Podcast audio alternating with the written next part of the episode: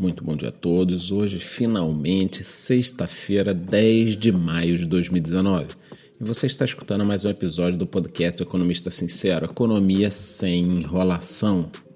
Vamos começar esse podcast falando de Brasil. Eu sinceramente acredito que a reforma da Previdência vai passar, já falei para vocês, só que eu acho que ela é só o início. Ou o Brasil prepara algumas reformas microeconômicas ou mesmo com a previdência não vai dar certo. Por quê? Porque abrir uma empresa no Brasil é um ato de heroísmo, tá? Quem é empreendedor sabe, eu sou empreendedor, é muito difícil, dificuldades trabalhistas, custos, é, o governo parece estar ali todo dia te impedindo. Então, enquanto for um ato de heroísmo, vai ser muito complicado. Vamos lá, ontem também a Bolsa de Valores foi divulgado o indicador de que atingimos a marca de 1 milhão e 46 mil investidores. Então é um ótimo número né, investidores cadastrados, foram mais de 63 mil novos investidores em março, o que é uma vitória. Eu ainda acredito que o Brasil tem potencial de 5 milhões de investidores. Estados Unidos e China ainda continuam na briga, né? nessa guerra comercial. Trump falou que vai cobrar mesmo 25%, a China disse que vai retalhar. Eu acho que no final das contas eles estão trancados numa sala tomando um uísque, fica um jogando para cá para lá e tudo vai se resolver. Notícia que vem da Índia é que economistas e investidores desconfiam dos dados. Recentemente, o governo revisou o crescimento do PIB do ano né, fiscal de 2016-17 de 6,7% para 8,2%. O mercado não está acreditando mais nos dados da Índia. Estamos de olho. E o governo pode voltar a discutir aqui no Brasil a tributação de lucros e dividendos. Minha opinião é muito extensa, então não dá para falar aqui no podcast, mas eu já aviso que eu sou totalmente contra essa medida. Falando agora um pouquinho sobre mercados, o presidente da Cielo disse que ela não vai virar uma Kodak, que no momento não existe empresa mais bem posicionada, eles estão presentes em 100% dos municípios e esperam aí até julho bater uma marca de 2 mil credenciados por dia.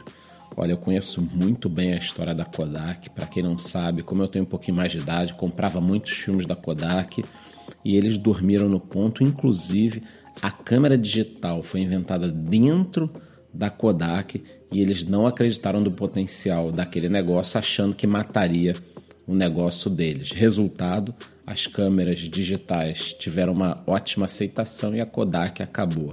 Eu sinceramente acredito que a Cielo em algum momento dormiu no ponto. Eles podem até agora né, tá tentando recuperar mercado, mas acho a situação meio complexa, posso até fazer um vídeo. Uma outra questão aqui no Brasil é que alguns fundos de investimento começam a disputar uma fatia do parque temático Beto Carreiro. Fica muito próximo aqui da minha casa, cerca de 100 quilômetros, é um parque super bacana. Ele está avaliado entre 800 milhões a 1 bilhão de reais, recebe mais de 2 milhões de pessoas por ano, tendo um potencial de 5 milhões. É o primeiro no Brasil e o segundo na América Latina, atrás apenas do Six Flags, que fica no México.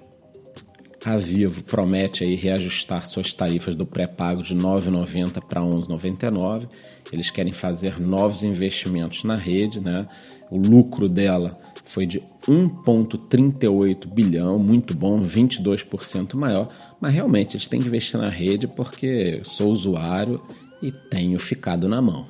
E para terminar, saiu o resultado da Vale, veio um resultado muito complicado, tá? Eu vou postar lá no nosso grupo do Telegram, vale a pena entrar. O impacto de Brumadinho chegou a quase 20 bilhões de reais, é muito mais do que esperado.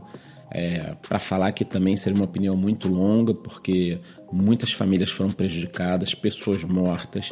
O que eu acho que a gente deveria focar é nos responsáveis pelo ocorrido.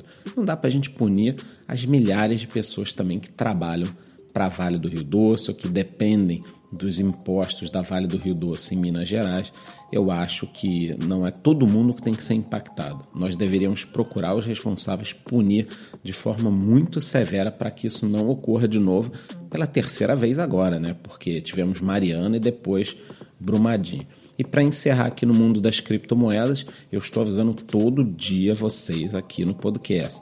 O Bitcoin mais uma vez continua em alta, ultrapassou os 6 mil dólares e caso ele ultrapasse os 6.500 dólares, número no qual ele ficou parado aí por uns três meses ano passado, nós poderemos ter um rally em busca dos 10 mil dólares, o que pode retomar a esperança dos investidores em criptoativos de ver a principal criptomoeda em 20 mil dólares no final do ano. E aí é que eu falo para o pessoal: se você pensa em entrar no ativo e esse ativo não mudou os fundamentos, é muito melhor comprar enquanto ele ainda está barato.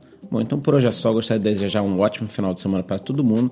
Segunda-feira voltaremos normalmente com o nosso podcast pela parte da manhã. E ontem eu subi um vídeo no YouTube excepcional com tudo que aconteceu de importante em oito fundos imobiliários. Então corre lá e dá uma olhada. Muito bom dia.